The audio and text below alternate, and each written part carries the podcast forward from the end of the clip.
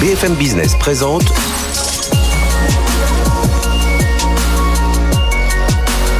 le magazine de l'accélération digitale. 01 Business avec Frédéric Simotel. Bonjour, bienvenue dans cette nouvelle édition de magazine 01 Business. On va parler de transformation digitale. On va démarrer tout de suite en parlant d'expérience digitale personnalisée au sein des magasins et des magasins Maison du Monde justement et voir comment avec Adobe il y a une, une bonne coordination et puis tout ce que ça a changé avec cette pandémie. Ce sera dans un instant, ce sera nos premiers, premiers invités. On parlera d'un sujet très chaud aussi avec le patron euh, Discox Assurance. Euh, les ransomware, les entreprises euh, payent trop souvent. Il y a beaucoup de polémiques, vous savez, autour de ça avec Guillaume Poupard hein, qui a tapé du poing sur la table, il ne veut que les assureurs ne remboursent plus euh, les rançons que les clients, enfin que les entreprises clientes payent. Voilà, ça pose un bras de fer euh, dont on parlera avec Frédéric Rousseau. Et puis deuxième partie d'émission, on parlera de green et de digital.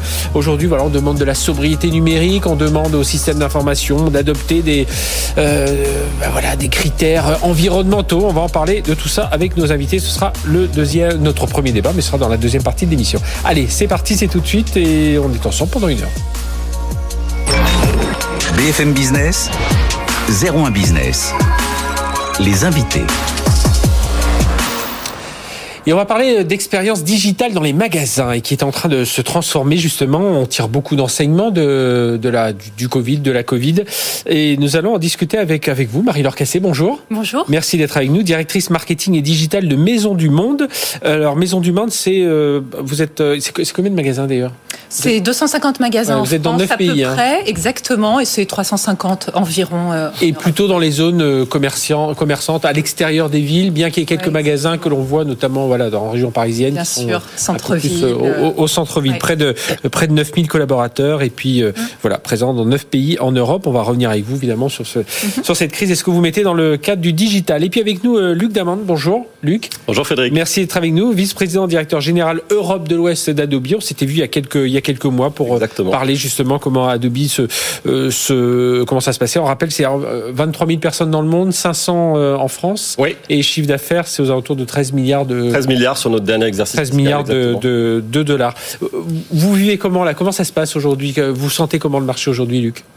Écoutez, euh, depuis qu'on s'est rencontrés, nous on a terminé effectivement sur euh, une dernière année fiscale qui, était en forte croissance, euh, donc conforme à nos objectifs. Donc on, a, on, a le- on est privilégié à ce niveau-là avec 15% de croissance. On, on a euh, on sent une accélération très forte sur le début de cette année. Mhm. Euh, on a fait un premier trimestre à 26% de croissance, euh, ce qui confirme le phénomène d'accélération. On est rentré de, de plein pied, euh, ceux qui en doutaient, sur, dans une économie totalement numérique. Les indicateurs montrent que voilà, on a, je pense qu'il y a, pas de point de non-retour, ça s'accélère. On va franchir en 2022 le trillion de dollars sur l'e-commerce aux États-Unis, ce qui est quand même un, un jalon important. La France n'est pas en reste. On regarde sur le le pourcentage d'e-commerce par rapport au commerce de détail est aujourd'hui à peu près à 14%, donc euh, c'est 4 à 5 Mais- mais- points mais en, on- en l'espace quand d'un an. souvent, quand on parle de la France, on sent qu'il y a, bon, il y a une maturité au niveau de la transformation digitale. Mais on sent, alors je sais pas s'il faut dire que par rapport à d'autres pays européens, en France, on est plutôt, alors, je sais pas si il faut dire prudent, si on est plutôt défensif. euh, On, on pourrait aller plus vite. hein. Alors je pense que le- sur la sur la maturité digitale, il y a, il y a par rapport à nos homologues effectivement un peu de retard historiquement.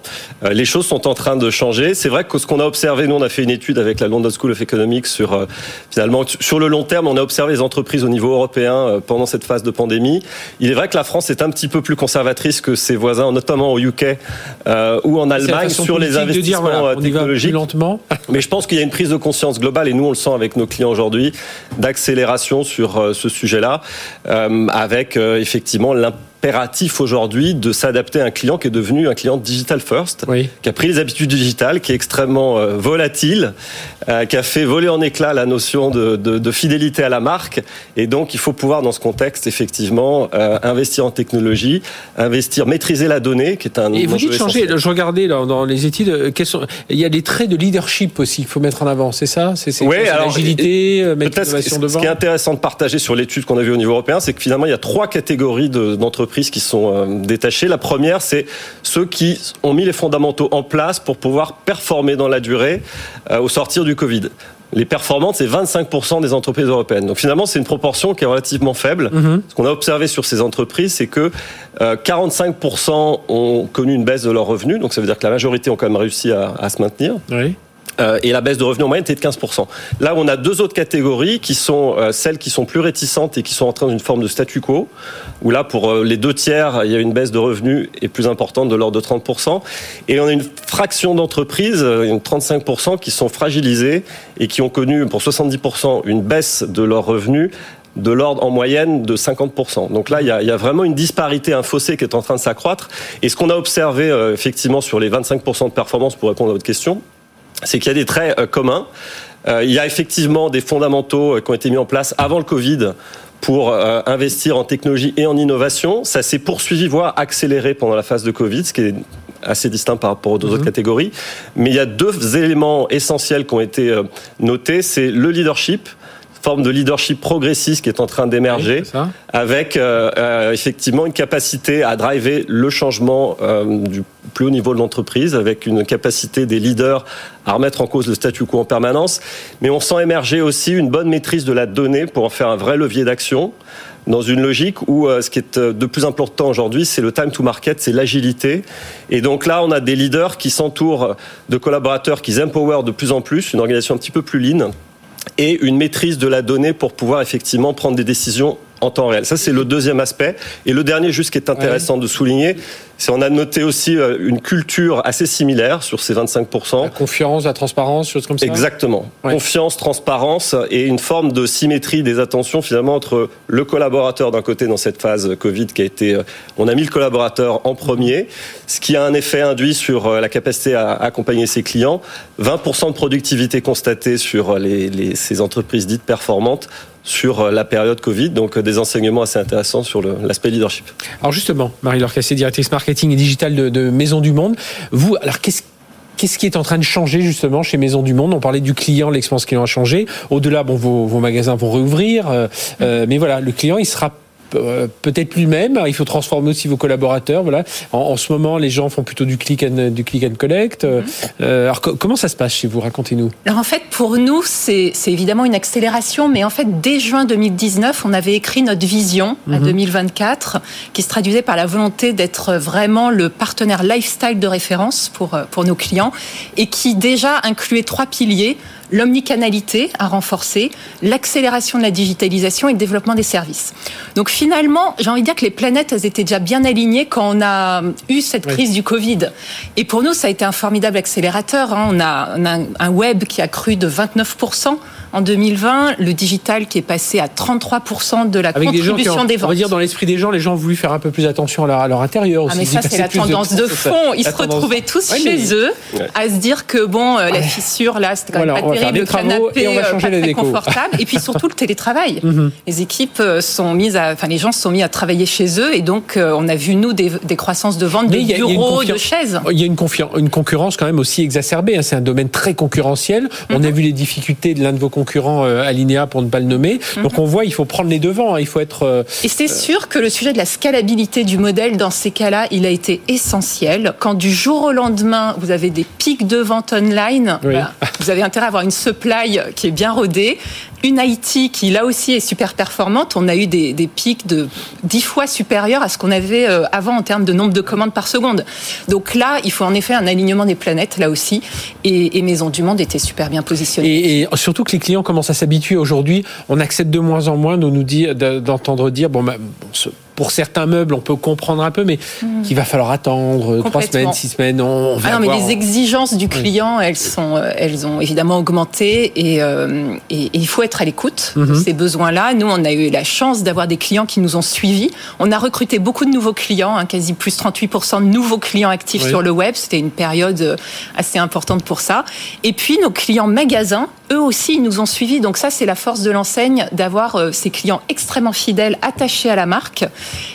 qui, euh, là, à 50%, en fait, on a eu 50% de croissance des clients magasins, historiques magasins, qui venaient acheter sur le web. Et notamment pendant le confinement, la deuxième phase de confinement avec le click and collect, comme vous le disiez. Et, pour vous, qu'est-ce qui va changer là dans Donc les magasins vont ouvrir en France, enfin si mhm. tout se passe bien, on espère, on touche du bois, voilà, le, le, à la, mi-juin, reprendre une vie peu à peu, reprendre une vie à peu près normale.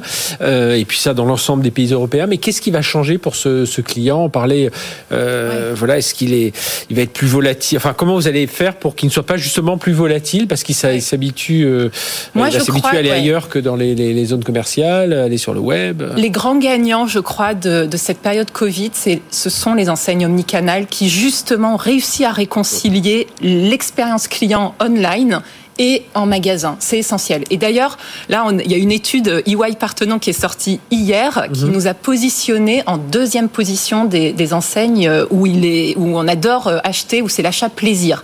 Et cette étude, elle date de février. Donc, en fait, cette marque, elle est vraiment unique dans sa capacité à inspirer online, etc., et de le traduire dans un parcours magasin incroyable qui suscite, qui suscite, pardon, le plaisir. Parce que ça veut dire que derrière, il faut inventer aussi de nouveaux services. On imagine, voilà, de plus en plus, voilà, on va prendre la photo de son salon et puis placer les meubles. Et c'est pour ça que Maison du Monde a pris une prise de participation dans une start-up qui s'appelle Rinov mhm. euh, en juin 2019 qui fait du coaching déco en ligne. Donc c'est une démocratisation du coaching déco. Vous chargez votre plan, vous mettez les photos qui vous inspirent de ce que vous voulez avoir demain dans votre salon. Et là, vous avez une modélisation 3D avec des meubles. Vous pouvez changer les meubles, etc. Et ça, évidemment, pendant la phase Covid, ça a explosé en termes de vente. On a doublé les ventes de prestations grâce à Rinov. Et puis on n'est plus dans le côté euh, dans le côté gadget Hein, comme aujourd'hui. non, complètement. C'est complètement intégré euh, et, les clients adorent et, on a un taux de satisfaction de cette prestation qui est super. Donc il y a le bouche à oreille qui joue, etc. C'est super positif. Luc Diamant, comment vous les accompagnez justement avec Adobe? Eh ben, Ces commerçants, ces, ces, euh, ces, retailers, ces enseignes à, aller, plus vite justement, à jouer euh, moins sur la prudence et prendre les devants? Nous, il y, a, il y, a, deux aspects dans la collaboration avec nos clients. Avec Maison du Monde, on est extrêmement fiers pour les accompagner parce que ça fait partie de ces fleurons effectivement et qui illustre bien là les, les 25%. On est dans ce segment-là, donc euh, bravo pour ce que vous faites. Et nous, on est extrêmement fiers de les accompagner, notamment sur la partie e-commerce. Donc le, le là, le, la plateforme Magento et la plateforme qui a été retenue pour effectivement, et on parlait de scalabilité euh, mhm. sur euh, à la fois la place de marché et le site e-commerce. Ça, c'est important. Mais au-delà de la technologie, je pense que ce que nos clients attendent de nous de plus en plus, parce que le, les, les, apports de la technologie aujourd'hui sont, sont pas remis en cause et on peut faire énormément de choses. C'est aussi l'aspect people, process, transformation. On a une histoire de transformation, nous, euh, assez unique, puisque on, voilà, on est passé par ce que vivent nos clients. Euh, où, il y a 10 ans, on vendait nos logiciels par un réseau de distribution classique. On avait peu de prix sur nos clients finaux. Donc, de plus en plus, ce que nous demandent nos clients, c'est voilà, quels sont les aspects, les dimensions de gestion du changement, euh, comment est-ce qu'on peut les accompagner sur ces sujets-là, comment est-ce que la mise en place de KPI transverses qui fédèrent les équipes sont des points qui sont euh, discriminants pour y arriver? Donc euh, voilà, on est un petit peu aussi dans ce dialogue-là avec Maison du Monde, on espère les accompagner sur plein de choses, mais on est extrêmement fiers d'être la plateforme e-commerce qui leur permet d'accélérer. Et ce qui change aussi dans tout, je pense qu'il y a autre chose qui va changer aussi avec cette pandémie, c'est alors là au sein de, Maison du Monde, mais au sein d'autres entreprises, c'est que le, digital, l'IT d'une façon générale, c'est pris en main par par tout le monde. J'entends pas. Complètement. voilà, c'est. Oui, oui, c'est vrai, ça se. Alors, je dis pas que le DSI reste en euh, support, mais, euh, mais voilà, aujourd'hui, j'imagine la, partie, la personne qui est responsable des, des, des, enseignes, du réseau, va regarder ce qui se passe dans l'IT, va même voir s'il n'y a pas des opportunités dans le cloud et tout ça. Enfin, ça va jusque là. Complètement. Je suis complètement en phase avec vous. Et, euh, et ce qui change aussi pour moi, c'est les talents justement, les, les personnes mm-hmm. à recruter qui qui doivent embrasser aussi toutes ces toutes ces fonctionnalités là. Nous, on a ouvert 100 postes en recrutement là en 2021 et, euh, et notre enjeu c'est d'aller chercher tous ces talents dans le digital. 50% des postes c'est du digital, c'est des développeurs Magento notamment. On en, on en, recrute et on en recherche. Petit message. Euh, c'est aussi des gens à l'offre qui doivent embrasser ces nouvelles fonctionnalités de recueil d'avis clients mhm. sur le produit, etc., etc. Et, là vous avez transformé aussi au sein vos collaborateurs justement en magasin pour dire bon voilà essayez de euh, alors faites pas un interrogatoire du client mais comment habiller on, a les outils. On l'avait déjà, on, a, une fiche client qui permet en effet aux équipes en contact avec le client d'avoir un certain nombre d'informations et d'être le plus pertinent possible pour répondre aux besoins et aux attentes euh, du client qu'ils ont en face. Tout à l'heure, Luc nous disait, voilà, en France, on est un peu plus prudent. Lorsqu'on regarde donc Maison du Monde, j'ai dit, c'est près de 8500, 9000 collaborateurs. Vous êtes présent dans 9 pays en Europe. Le site marchand, évidemment, il est sur l'ensemble, un peu plus de pays. Euh, vous voyez une disparité entre, oui, les Français, effectivement, on a un peu plus de, prudence, de, de, de conservatisme, pour le dire euh. Non, c'est un marché extrêmement dynamique, la France. Euh, et, voilà, on, voit des différences. Oui, on voit l'Italie qui, euh, justement, consomme beaucoup en ligne de contenu, mais continue à aller vraiment acheter en magasin physique. C'est une petite particularité de ce mhm. marché. L'Allemagne, au contraire, super dynamique online avec de, bons taux de transfo. Donc oui, c'est vrai qu'il y, a des spécificités, mais la France, nous en tout cas, dans notre domaine, reste super dynamique. C'est tout ce qu'on vous souhaite. Luc, la, suite là pour Adobe, c'est continuer évidemment à, accompagner ses clients, mais voilà, c'est travailler sur l'intelligence artificielle pour récupérer, on parlait de la transparence, on parlait des data tout à l'heure pour apporter les clients. Oui, il y a, beaucoup, il y a beaucoup d'enjeux autour effectivement de, de l'utilisation de l'intelligence artificielle pour permettre euh, nous, on le voit plutôt comme un, élément pour booster à la fois la, créativité sur une solution créative, pour euh, redonner du temps plus productif pour réfléchir à la stratégie euh, quand on est un leader aujourd'hui. Donc, c'est plutôt un outil qu'on vient en, complément finalement de, l'intuition d'un leader aujourd'hui. la doter, la data et l'intelligence artificielle doivent permettre effectivement de venir compléter un certain nombre de, sentiments. Nous, on, on, travaille beaucoup sur un enjeu là qui va s'accélérer pour les clients. C'est la donnée. Je pense que The Economist écrit il y a quelques années que la, donnée, elle est devenue le nouveau pétrole. C'est vraiment le cas. Avec la disparition des cookies tiers, euh, mhm. il, y a, vraiment un enjeu très fort pour les clients. Ils nous attendent là-dessus, de les aider à développer une stratégie d'engagement euh, très forte en utilisant les données euh, first party qui sont sous-exploitées aujourd'hui. Et on est convaincu aujourd'hui, plus que jamais, que les, les sociétés, Maison du Monde est un bel exemple de ça, qui euh, ont un temps d'avance sur la gestion de l'expérience client et la maîtrise de la donnée euh, sauront creuser l'écart. Eh bien, merci à tous les deux d'être venus nous parler de, tout ça. Et donc, euh, bonne réouverture de magasin. Marie-Laure Cassé, donc directrice marketing digital Maison du Monde. Et puis, Luc Daman, merci d'avoir accompagné vice-président DG Europe pour l'Europe du Sud et de l'Ouest d'Adobe. Allez, on va parler tout de suite d'un sujet qui vous intéresse aussi certainement, les ransomware, l'assurance, parce que là aussi, il y a beaucoup à faire. C'est tout de suite sur BFM Business. BFM Business. 01 Business. L'invité. Avec notre invité, nous sommes au cœur de l'actualité, évidemment, beaucoup de ransomware, mais beaucoup d'autres attaques. Et justement, comment on s'assure, comment euh, tout cela joue? Et on sait qu'il y a une polémique hein, qui est née il y a quelques jours. On va en parler avec notre invité Frédéric Rousseau. Bonjour. Merci d'être avec nous. Vous êtes responsable des marchés cyber chez Iscox Assurance. Iscox Assurance est un assureur spécialisé, expert dans la protection des, métiers de l'informatique et du digital. Et puis vous avez, euh, alors ça fait une, dizaine d'années, vous êtes dans, le, dans le, cette partie cyberassurance, même si le marché au niveau des entreprises, euh, quand on commence, c'est, ça a décollé un peu tardivement, non? C'est un marché qui a démarré, oui, c'est ce qu'on appelle top-down. D'abord, les grandes entreprises se sont équipées puisqu'elles avaient un risque management qu'elles ont toujours qui, qui les a fait réfléchir un petit peu plus tôt parce qu'aussi elles avaient euh, bah, constaté les enjeux plus tôt qu'elles avaient les moyens de traiter le sujet. Et donc euh, le marché, année après année, s'est attaché à des segments euh, de plus en plus tendant vers les TPE. c'est un mouvement naturel pour tout nouveau produit d'assurance. Donc ce produit, effectivement, a été développé il y a une dizaine d'années. Mhm. C'est plutôt commencé par les États-Unis, les pays anglo-saxons, et puis euh, et puis l'Europe, et puis le besoin étant là, puisque effectivement euh, les cyberattaques euh, concernent là aujourd'hui c'est tout le monde, et effectivement ça répond à un besoin, un besoin urgent. Et donc 70 000 clients entreprises, des clients particuliers aussi, une, quinzaine de, de, milliers de clients particuliers, et puis voilà, vous avez plusieurs produits d'assurance, une cinquantaine de produits d'assurance dédiés donc à cet univers, enfin spécialisé en tout cas. Alors un, un, premier mot sur cette polémique. on l'a entendu il y a quelques jours, c'est Guillaume Poupard, le patron de l'ANSI Mhm. qui a reproché aux assureurs de rembourser un peu trop facilement les rançons que les entreprises euh, en, proie aux, attaques des, pirates bah, payaient entre guillemets un peu trop facilement selon le selon Guillaume Poupard et du coup parce qu'elle savait que derrière c'était remboursé. Donc Guillaume Poupard a dit allez faut qu'on arrête il faut même interdire aux assureurs de de rembourser ces euh, ces, ces, ces, rançons versées par leurs par leurs clients. Et AXA France d'ailleurs il y a quelques jours enfin je crois que c'était hier enfin il y a quelques jours a dit mais nous on va enlever cette option de notre contrat. Mais vous vous dites voilà il faut regarder plus loin que que, que ce simple euh, ce simple constat c'est ça, je, je, je suis d'accord avec le fait, on est tous d'accord sur le fait que payer la rançon doit être une extrémité à éviter. Euh, ceci étant, euh, je vais nuancer les propos parce que sur le fond, euh, encore une fois, ne pas payer la rançon, c'est ce qu'on veut éviter de, que nos assurés payent les rançons, soit à de telles extrémités. Toutefois, euh, comme on le disait à l'instant, le marché de la cyberassurance est un marché récent. En France, par exemple, le taux de saturation doit avoisiner euh, au maximum les 25% en termes de déclaration quand on mhm. sonde les entreprises. Partant du principe que certaines pensent être assurées, que ne le sont peut-être pas forcément, parce que parfois il y a certaines confusions, etc. Euh, euh, dire que le, la, la, hausse de rançon relève exclusivement de la responsabilité des assureurs, euh, rien qu'en termes de saturation, c'est étonnant puisque ça veut dire qu'il y a à peu près 80% à 75% d'entreprises qui ne sont pas assurées. Mhm. Et puis après, effectivement, il y a deux catégories de contrats cyber. Il y a des contrats concernant la cyberextorsion qui vont aller jusqu'au remboursement de la rançon, d'autres qui vont pas le faire. Euh, mais quand bien même certains assureurs dont on fait partie, dont nous faisons partie, euh, remboursent euh, les rançons, c'est vraiment une extrémité qu'on souhaite éviter. Oui, il y a toute, une partie parce que dans un contrat d'assurance, on, on, imagine qu'il y a de l'assistance, gestion de crise, et vous, bah, vous êtes expert quand même depuis depuis 25 ans, enfin depuis 25 ans en France en tout cas, mais vous avez des experts vous-même cyber qui sont capables aussi d'aller aider, accompagner l'entreprise. C'est exactement ça. En fait, tous les contrats d'assurance cyber ont trois volets le volet assistance, le dommage subi, les mhm. pertes euh, que va suivre l'entreprise avec une cyberattaque, et puis les dommages au tiers, parce que si l'entreprise a une fuite de données, elle va être obligée de notifier. Si elle notifie, bah, peut-être que des gens vont lui demander des, des comptes du moins de réclamer des dommages à intérêt. Donc voilà les trois piliers.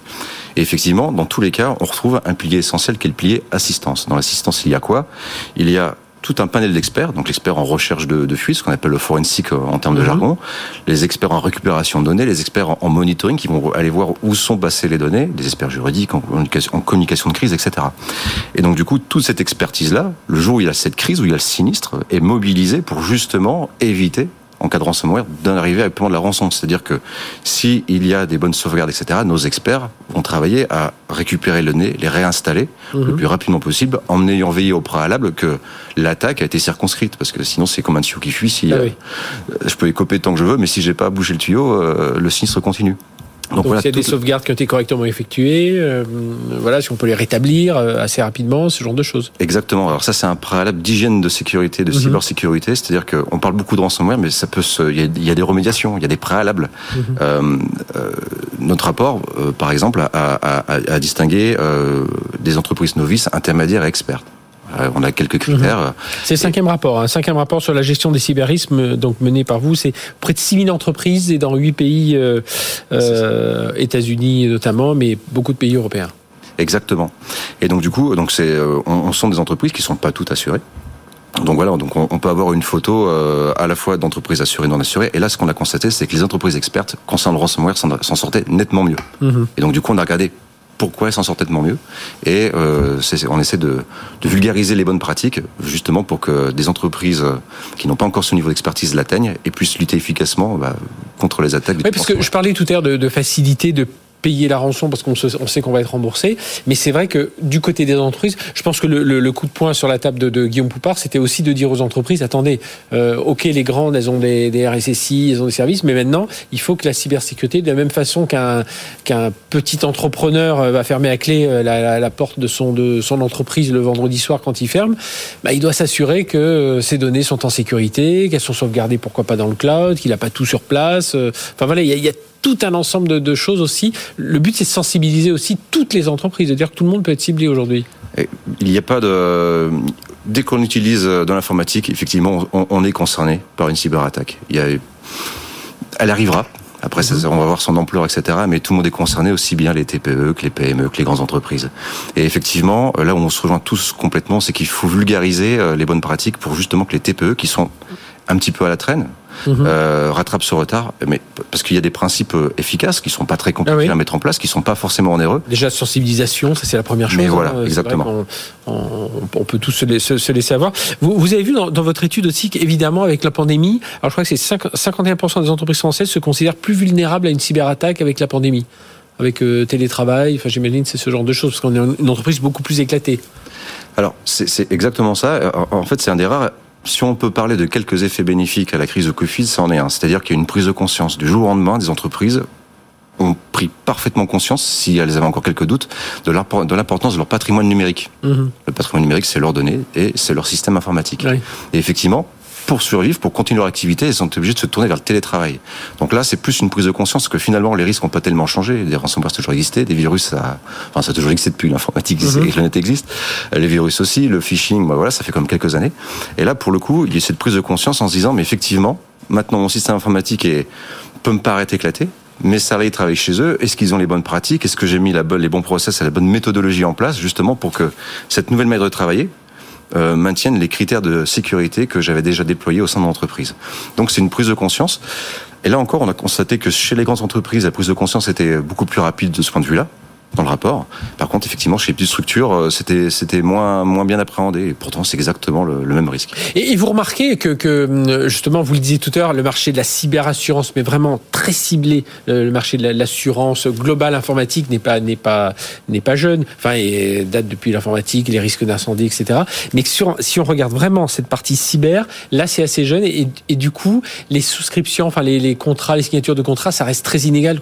C'est ça qu'il faut booster davantage. Vous, c'est le conseil que vous demandez? Alors évidemment, vous êtes assureur, vous allez dire euh, qu'il faut s'assurer, mais euh, voilà, c'est de dire aux entreprises quels sont les points sur lesquels il faut vraiment regarder euh, pour, pour être bien sûr d'être assuré. Et pour être sûr d'être bien assuré plutôt. Je ne vais pas vous dire qu'il faut s'assurer de suite. Je veux dire, dans un premier temps, il y a quelques préalables parce que tous les assureurs vont regarder comment vous avez mis en place bah, vos process humains, vos process techniques, vos moyens de résilience. Il y a trois piliers qu'on va regarder la qualité des contrôles d'accès, leur sécurisation, comment sont sécurisées les données, comment elles sont sauvegardées, est-ce que la mhm. sauvegarde est bien externe à l'entreprise euh, ouais, enfin, elle peut être dans les murs à la limite, mais en tout cas, elle ne doit pas être accordée au réseau sans arrêt, parce que là, pour le pirate, euh, ah oui, bah, le terme, c'est du chocolat, hein, il va tout mm et voilà. Et puis après, ces critères euh, de, de, de, de résilience, est-ce qu'elle a mis en place un plan de continuité, un plan de, de reprise d'activité qui intègre ces sujets-là. Donc pour le coup, euh, c'est euh, cette toute, cette partie concernant la, la, la, la, résilience, on en fait la promotion, on, éduque, euh, on participe, on veut dire, à l'éducation avec l'ANSI, on se joint complètement pour euh, pour euh, bah, Ouais, pour accompagner, pour que les entreprises s'y mettent aussi, mais elles ont encore, elles ont encore du mal. Euh, euh, enfin voilà, il faut réussir à les convaincre. Voilà. C'est pas si cher que ça quand même. Et, et donc du coup, voilà, une fois qu'elles ont mis ça en place, toute cette partie euh, préalable, on va dire, elles peuvent réfléchir à transférer leurs coûts, parce que quand bien même elles ont mis tous tous ces éléments en place, bah, le jour où il y a la crise, faut financer. C'est-à-dire que peut-être que j'ai un responsable, mais j'aurais besoin peut-être de 10 personnes pour l'aider. Mm C'est pas une question de compétence, c'est une question de bras. Ouais. Et donc l'entreprise, lorsqu'elle attaquait, elle vit une crise qui intense, elle ne travaille plus, ça peut durer des jours, des semaines pour les mois, mois bien préparer. Et donc le travail de l'assurance, c'est de financer, de, de, de, remettre l'entreprise euh, dans l'état qu'elle aurait dû avoir avant le sinistre. Mhm. Et donc du coup, l'assurance vient en complément d'une stratégie de risk management vis-à-vis des risques cyber. Voilà. Eh bien, c'est ce que vous êtes venu nous expliquer. Merci d'être venu parler de tout ça. Frédéric Rousseau, responsable des marchés cyber chez Iscox Assurance. Vous l'avez compris, hein, euh, il y a beaucoup de choses à faire avant de, euh, bah de vraiment rentrer dans le détail de son contrat d'assurance, mais c'était important d'en parler aujourd'hui, surtout avec euh, cette polémique naissante. Merci euh, d'être venu nous en parler. On va parler maintenant de green et de digital avec nos invités suivants. Restez avec nous. C'est on est encore ensemble pendant une bonne demi-heure sur BFM Business. BFM Business présente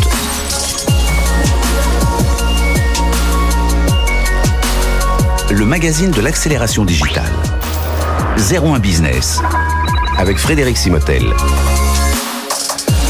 Vous savez, c'est un sujet qui est au cœur de la problématique des entreprises aujourd'hui. Hein. L'environnement, le développement durable, évidemment, le digital va venir s'intégrer dans, tout ça. Enfin, le, le fait déjà. Et puis, il faut pas oublier, hein, malgré cette pandémie, bah, il faut continuer à pousser toutes ces actions de, de RSE, d'environnement, de développement durable. On va en parler avec euh, nos experts. Et, je vais reprendre le mot de ce que dit Fabrice Bonifay, parce que, qui est avec nous. On a le top gun hein, de ce qui se fait de mieux dans le monde de l'entreprise avec nous. Donc, Fabrice Bonifay, bonjour. Bonjour. Fabrice, directeur de, du développement développement durable du groupe Bouygues. Et puis vous êtes aussi président du C3D, c'est le collège des directeurs de développement durable. Et on va le dire aussi, auteur du livre L'entreprise contributive aux éditions Duno, concilier le monde des affaires et les limites planétaires, qui est sorti une quinzaine de jours. Et donc bah voilà, on va reprendre, bah, on va en parler évidemment parce que vous êtes inspiré aussi de, de, euh, de tout ce que vous dites dans le livre pour, pour ce débat aujourd'hui. À vos côtés, Hélène Valade. Bonjour Hélène. Bonjour. Merci d'être avec nous. Vous êtes directrice du développement environnement chez LVMH et présidente de l'Observatoire de la RSE, c'est l'ORS. Et donc euh, bah, voilà, on est en plein dans tous ces sujets.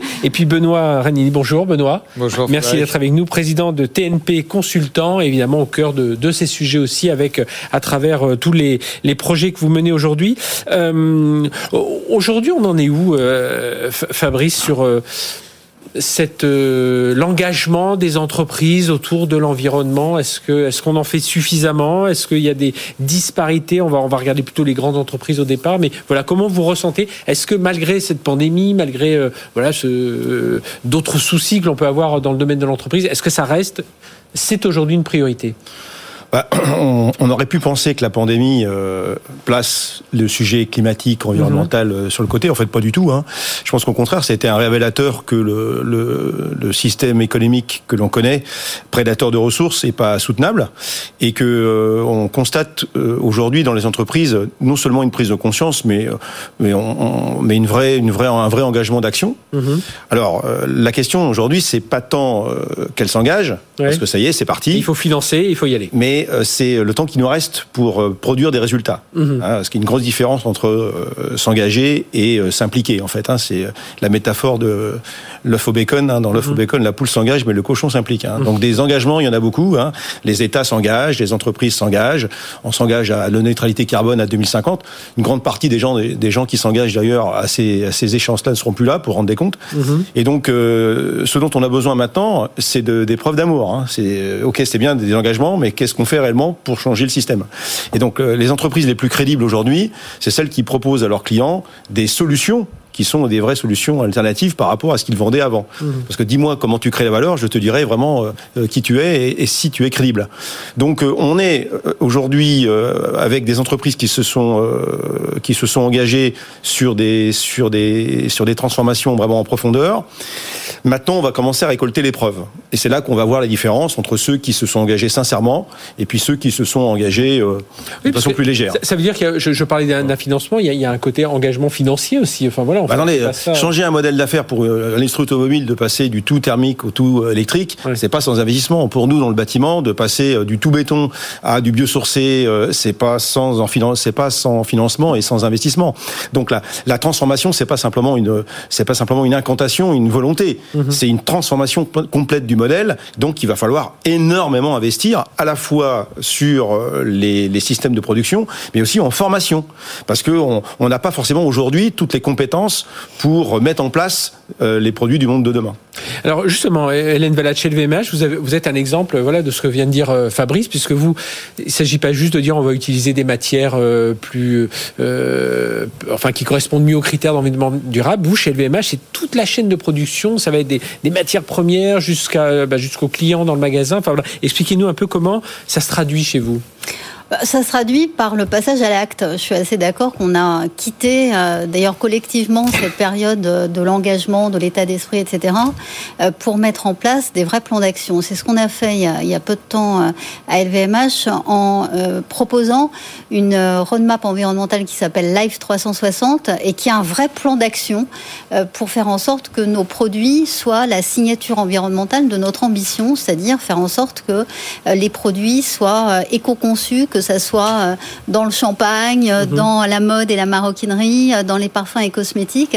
Comment peut-on améliorer l'empreinte environnementale de ces produits en les fabriquant autrement? Et ça devient en fait une nouvelle source d'inspiration à la fois pour les designers et pour tous les gens qui inventent au sein de LVMH. Et c'est très, c'est très enthousiasmant parce que c'est une autre façon de faire et c'est ça qui est important. C'est un, modèle qui est en train de se transformer. On mhm. parle chez nous volontiers de circularité créative.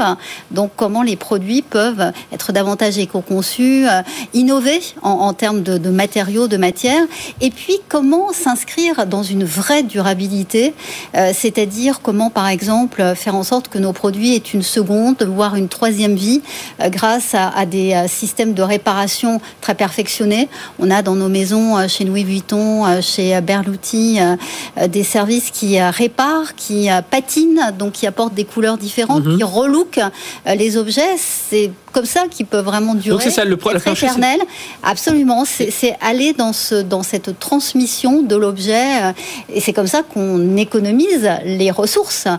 c'est comme ça qu'on mm euh, croissance et protection des ressources naturelles. Et ce que disait Fabrice à l'instant était intéressant de, dire de, les collaborateurs, les gens pour faire ça, parce que justement il faut vous poussez vos, salariés à réfléchir, à vraiment réfléchir autrement. Vous parliez des, ben voilà, celui qui va patiner pour trouver une couleur différente, mais c'est celui qui va préparer aussi la logistique dans les stocks. Euh, c'est ce que j'appelle la, la, culture de l'impact. On a mhm. eu un grand moment en décembre, un événement qui s'appelait la LVMH Climate Week, mhm. où les 150 000 collaborateurs de LVMH étaient invités à rencontrer un certain nombre de personnalités externes. Et le sujet, c'était ça. C'est-à-dire comment chacun, quelle que soit la fonction qu'on occupe, peut être un acteur de ce changement.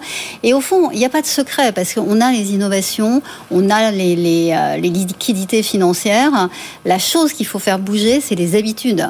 C'est les process qui ont corseté euh, nos corps sociaux pendant des années. Donc comment faire bouger ça?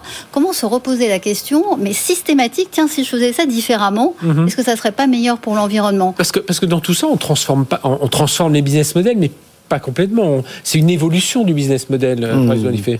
Je pense pas. Je pense pas qu'on va y arriver en faisant de l'incrémental. Hein. C'est vraiment des vraies ruptures. Euh, des vraies ruptures, c'est le changement de modèle économique. Là, quand on passe, quand Hélène pas dit qu'on passe du, de, de, de, de, la possession à l'usage, ou qu'on on, on veut privilégier le réemploi. Oui c'est pas euh, revenir en, en magasin. C'est c'est pas le même modèle économique. Euh, nous demain, euh, on travaille sur des concept building de bâtiments, de bâtiments, banque de matériaux. C'est en fait, on va utiliser les matériaux, on va les mettre dans le bâtiment et on va pouvoir les réutiliser pour fabriquer d'autres bâtiments dans le futur. Mhm. C'est quelque chose qu'on n'a jamais fait. Mhm. hein, euh... avant, un, un, immeuble était détruit, puis hop, on emmenait tout ça bah voilà. on essaie de recycler ça un peu. C'est ce qu'on appelle l'économie linéaire. On extrait, on fabrique, on jette, et là demain, on va fabriquer, mais on va essayer de le faire durer le plus longtemps possible. Les bâtiments demain vont tous devenir producteurs nets d'énergie. Bon, bah ça, c'est quand même un nouveau métier. Donc le bâtiment il va produire son énergie, il va l'autoconsommer. Quand il n'en aura pas besoin, il va la vendre, il va la vendre à ses, à ses voisins. Ça paraît de la science-fiction, mais ça marche aujourd'hui. Et c'est ça l'économie de demain. Mhm. Donc il faut le promouvoir. Et c'est vrai, Hélène a raison. Il y a énormément de, de, de freins liés au, à une espèce de conservatisme. On a toujours fait comme ça, donc le futur va être une continuité linéaire du passé. Non, aujourd'hui, on peut pas se permettre ça, car il faut faire baisser la pression sur les ressources. Il faut diviser par deux les émissions de gaz à effet de serre d'ici 2030. Et on ne le fera pas simplement en améliorant à la marge qu'on a toujours fait. Non, c'est des vraies ruptures. C'est la conduite vraiment de la transformation du changement et il y a des, euh, des vraies disruptions. Regardez l'histoire du packaging. Dans le luxe, les codes du packaging étaient très euh, euh organisés autour. Voilà, il faut que le packaging soit un, peu lourd parce que c'est ça qui donne ça. Voilà. Donc ça, c'est en train d'être disrupté totalement.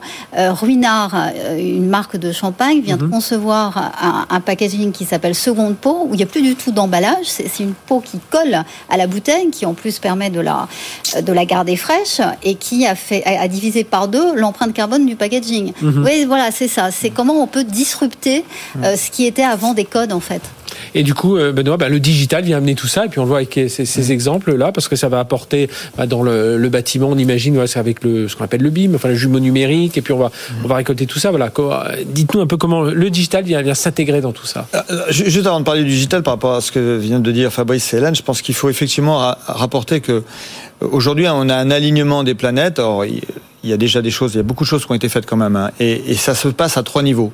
Ça se passe au niveau politique, parce qu'on a parlé beaucoup d'entreprises, mais il faut quand même que, prendre conscience que les entreprises seules ne peuvent pas parler, mmh. porter le fardeau de la transition énergétique mondiale. Donc il faut qu'au niveau politique et au niveau mondial, il y ait un alignement, une mesure et des engagements, comme le disait Fabrice, parce qu'aujourd'hui, euh, en termes d'émissions carbone, c'est la Chine et les US qui pèsent plus de l'émission mondiale. Donc nous, Français, on, est super motivés, mais euh, c'est 1%. Donc euh, à un moment donné, il faut, faut, faut, aussi, faut aussi euh, bien bien mesurer les, choses dans leur globalité. Et, là, l'État est au, niveau global, et la France et l'Europe ont un, rôle clé à jouer pour qu'il y ait un alignement des États et une contribution des États. Ça joue au niveau des entreprises, parce que l'entreprise, c'est deux tiers de la consommation de l'énergie mondiale. Et, et c'est normal que ça se transforme. Et après, c'est au niveau surtout de l'usager.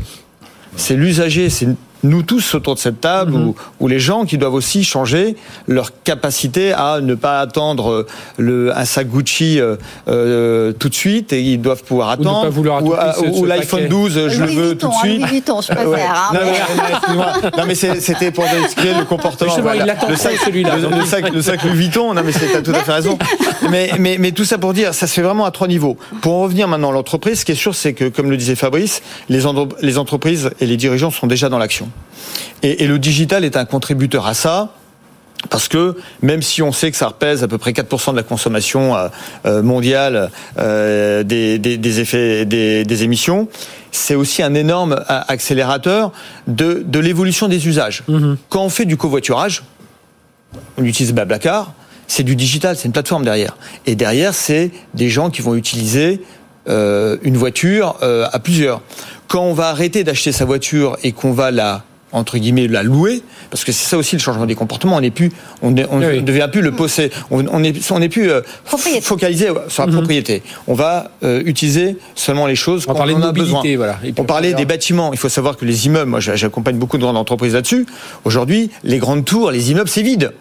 D'accord il y a le Covid mais même après on va télétravailler encore plus. Mmh. Donc il va y avoir une vraie réflexion sur bah, comment ces mètres carrés-là, on les utilise de manière plus pérenne et surtout euh, à, plus grand taux de taux d'usage et taux d'utilisation. Densité d'usage. Ouais, densité d'usage. Ouais, merci Fabrice. Donc je pense qu'il y a à travailler sur l'évolution des comportements. L'entreprise, elle, est active. Le digital n'est qu'un accélérateur. Mmh. C'est pas c'est pas le digital qui va faire la transition énergétique. le digital va permettre de travailler des nouveaux business models, comme on le disait, Fabrice a tout à fait raison sur le fait que l'entreprise, la filière, la filière automobile est un bon exemple, je trouve.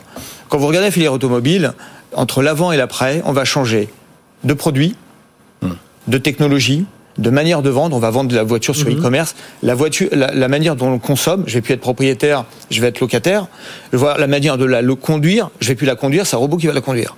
Et eh ben quand on regarde ça, entre cette évolution euh, qui est euh, centenaire, euh, cette industrie qui est centenaire, entre l'avant et l'après, vous avez à peu près tout ce qu'il va falloir faire dans beaucoup d'industries hmm. Pour aller dans le bon sens. Et comme le disait Fabrice, pas avoir que des promesses, avoir des, des preuves d'amour et des réalités mesurables.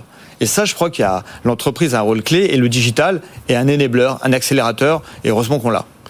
Et ça se transforme comment Alors chez vous, par exemple, dans le groupe Bouygues, vous parliez bon, du, bâtiment, euh, évidemment, c'est votre euh, votre domaine, mais euh, voilà, il y a, y a des, exemples concrets. C'est quoi Qu'est-ce qui se met en place aujourd'hui Alors plein de choses. Alors l'intensité d'usage des bâtiments, ça va dans.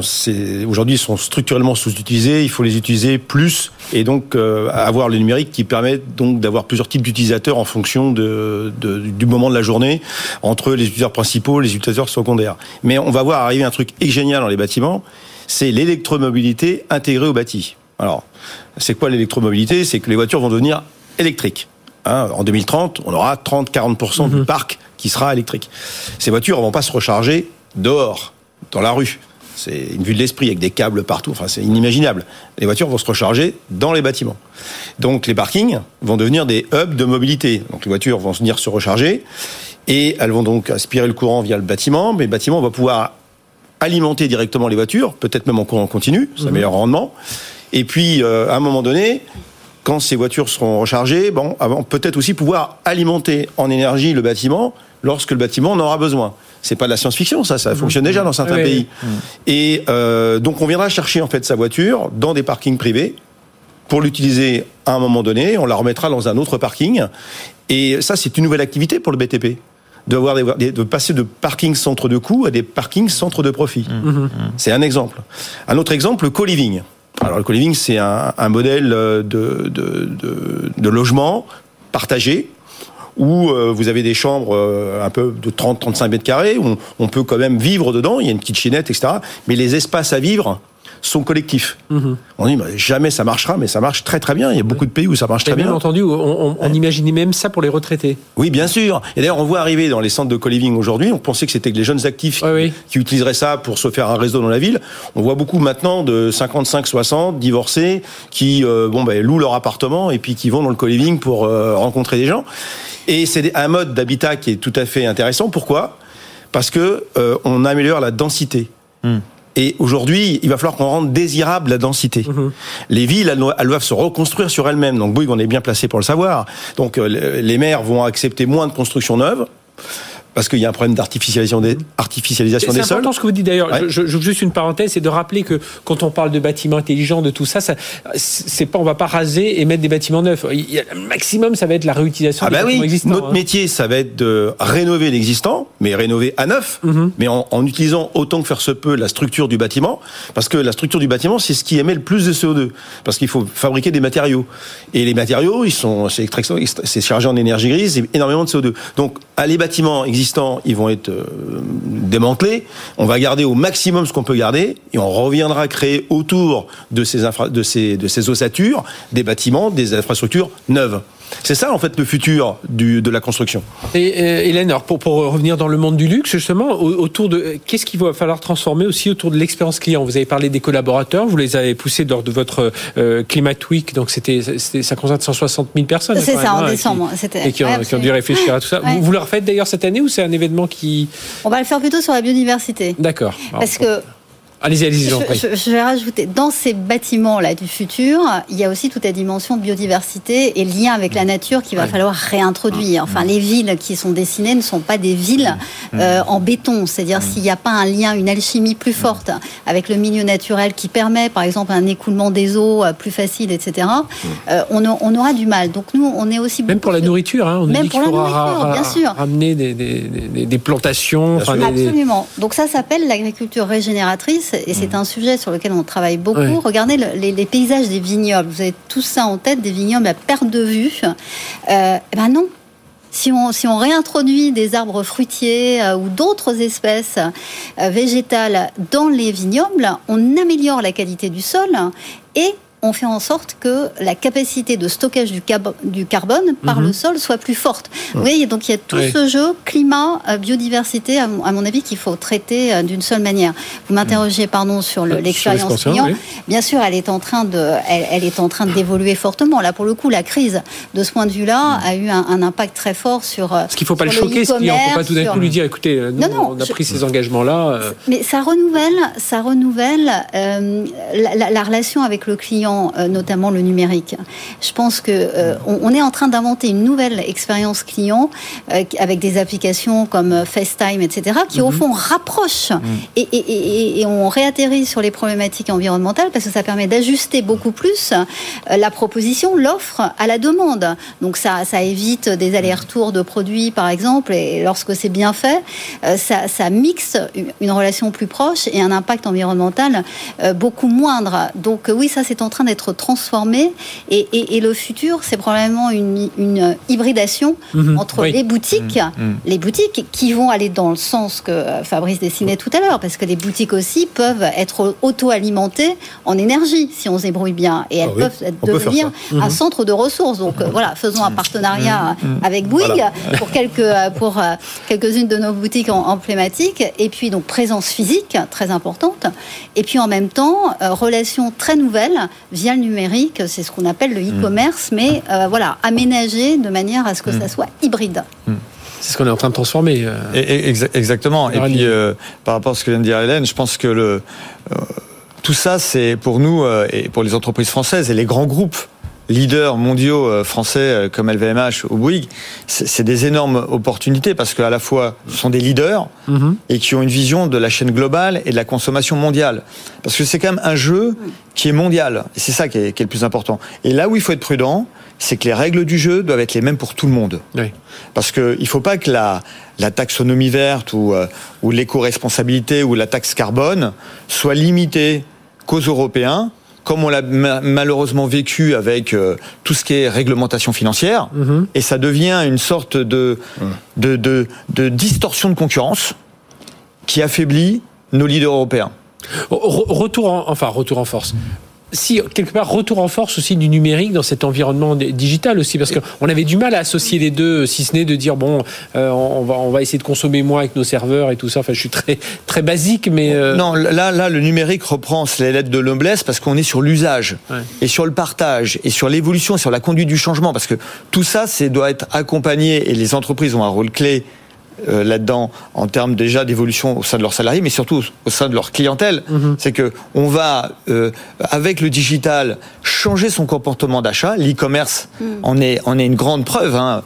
Euh, quand on regarde l'évolution en Asie de la consommation du luxe ces 12 derniers mois, c'est euh, hallucinant. Mhm. Et, comme le disait Hélène, c'est c'est pas quelque chose qui est négatif. C'est quelque chose qui est une opportunité de mieux connaître ses clients, d'avoir des nouvelles expériences, de promouvoir des nouveaux business models et, et associer à ça effectivement une prise en considération de la protection de la planète et de ses ressources. Et, c'est par le biais du digital qu'on aura aussi ces indicateurs, euh, Hélène Valade, qu'on réussira, voilà, parce qu'il va falloir se mesurer, se, voir qu'on suit bien les, objectifs. Euh, la, tech, de ce point de vue-là, va être euh, en effet mm. très aidante parce que je, pense qu'on a besoin d'indicateurs. On a besoin d'indicateurs sur des, sur des plateformes qui sont ouvertes et mm. donc on a besoin de blockchain pour assurer aussi la traçabilité. Le, grand mot mm-hmm. des attentes mm. de nos consommateurs, c'est celui-ci, la traçabilité, la transparence. Vous imaginez quand on a euh, plus de, centaines de mille de, sous-traitants et de fournisseurs comme chez LVMH, mmh. avec des filières d'approvisionnement stratégique qui sont extrêmement diverses, comment peut-on répondre à cet enjeu de traçabilité, de transparence, si on n'a pas justement ces mmh. technologies euh, de blockchain euh, pour aller du champ à la boutique, mmh. donner les éléments de, traçabilité. On vient de signer une très belle alliance avec Richemont, enfin Cartier exactement, euh, et Prada pour euh, développer une technologie qui s'appelle Aura euh, et qui permet de reconstituer la chaîne de responsabilité mm. en fait grâce à la blockchain sur toute la chaîne. Mm. ça, moi, je crois beaucoup à ça pour répondre encore une fois à cette attente qui est parfaitement légitime. Et, on le voit aussi, vous le disiez tout, très bien tout à l'heure, Fabrice, dans le monde du, bâtiment, là où on va pouvoir bah, savoir à la limite presque quand on va détruire un, détruire un immeuble ou le rénover, on va dire bah tiens tout ce plomb là qui avait été installé à l'époque, ça appartient à telle, à telle entreprise ça s'appelle jusque-là. Oui, mais c'est oui, c'est cette notion de traçabilité, d'avoir de garder en mémoire la mémoire numérique des éléments qui composent un objet pour pouvoir mieux euh, prévoir sa réutilisation future et l'anticiper. Bon, c'est clair que sans le numérique, c'était compliqué. Avant, quand on livrait mhm. nos clients euh, ce qu'on appelle des, des, des dossiers exécutés, c'était des gros dossiers euh, papier où il fallait chercher exactement d'où venait tel ou tel équipement, et personne faisait ça parce que c'était c'était c'était la croix à la bannière pour retrouver les éléments. C'est vrai que les, le numérique va quand même faciliter la vie euh, euh, des, des, entreprises dans le futur. Mais attention quand même, hein, il y a, avec le numérique, je le dis souvent, il y a l'usage et le mésusage. Oui. Hein, euh, c'est dans beaucoup de cas, ça va être nous rendre plus efficaces, mais il faut faire attention à l'effet rebond. Et c'est comme une des industries qui aujourd'hui est, tellement en, vogue que c'est l'industrie qui, qui augmente le plus sa consommation d'énergie. N'oublions pas la pénurie de semi-conducteurs et puis derrière. oui, et puis tout ça c'est très c'est très consommateur d'énergie, à la fois les serveurs, l'énergie grise pour fabriquer les devices. Donc, euh, je pense qu'il faudra aussi tôt ou tard avoir une, une approche aussi de sobriété numérique. C'est mhm. pas un gros mot mhm. pour garder le meilleur du numérique sans euh, et puis aussi certains usages du numérique qui sont mhm. pas absolument euh, absolument indispensables. Je, je rebondis là-dessus parce qu'il y a le, Elon Musk qui construit son usine en Allemagne et justement, alors il y a eu quelques soucis avec des soucis environnementaux, mais là ils ont un souci avec l'eau et c'est la, la le lander local qui dit attendez pour construire une Tesla, je sais plus, c'est une, il prenait l'exemple, c'est une vingtaine de baignoires d'eau pour construire une Tesla. Il y, a, eu un exemple, s'inquiète. Il y a eu un exemple euh, en Amérique latine sur une usine Coca-Cola qui avait été construite, euh, construite dans, dans, un endroit où il y avait déjà un peu de stress hydrique. Bon, bah, cette usine est obligée de fermer parce que c'était soit le village qui avait à, de l'eau, soit l'usine Coca-Cola. Bon, c'est sûr que ça pouvait pas durer très longtemps. Bon, ben, mais c'est là où on, conclut là-dessus. C'est là où, euh, là où la data, hein, parce qu'au bout du bout, tout ça, c'est des data qu'il faut aller récupérer. Et quand nous, on accompagne les entreprises pour euh, estimer leur taxe carbone, c'est aujourd'hui un travail d'enfer parce qu'il faut aller chercher euh, des factures d'énergie dans divers pays, dans, sous des formats différents, mm. et il faut en plus tracer des choses qui sont pas du tout normalisées aujourd'hui. Mm-hmm. Donc le problème, c'est qu'on attaque un sujet où il n'y a pas une normalisation mondiale avec des, des règles mondiales. Et donc aujourd'hui, c'est un, un travail de titan. Heureusement qu'on a le numérique pour avoir la, la, la, capacité d'avoir une stockage d'informations rapide, de l'intelligence artificielle pour aller chercher quand même assez vite là où, là où il faut aller chercher la data et sortir des plans de progrès. Et il faut être pragmatique hein, parce que ça sera pas parfait pendant encore pas mal de temps. Mais en revanche, ce qui est important, c'est que ça avance dans le bon sens. Eh bien, merci à tous les trois. Hélène Valade, directrice du développement environnement chez LVMH et donc présidente de l'ORS, hein, l'Observatoire de la RSE. Fabrice Bonifay, directeur du développement durable chez Bouygues et auteur du livre donc l'entreprise contributive Jean Duno. C'est pour concilier monde des affaires et euh, les limites planétaires. Vous êtes aussi président du collège des, du directeur du développement durable, C3D. Et Benoît Ranini, merci d'être avec nous, président de TP Consultant. Allez, on se retrouve la semaine prochaine, même heure, même endroit. Excellente semaine sur BFM Business.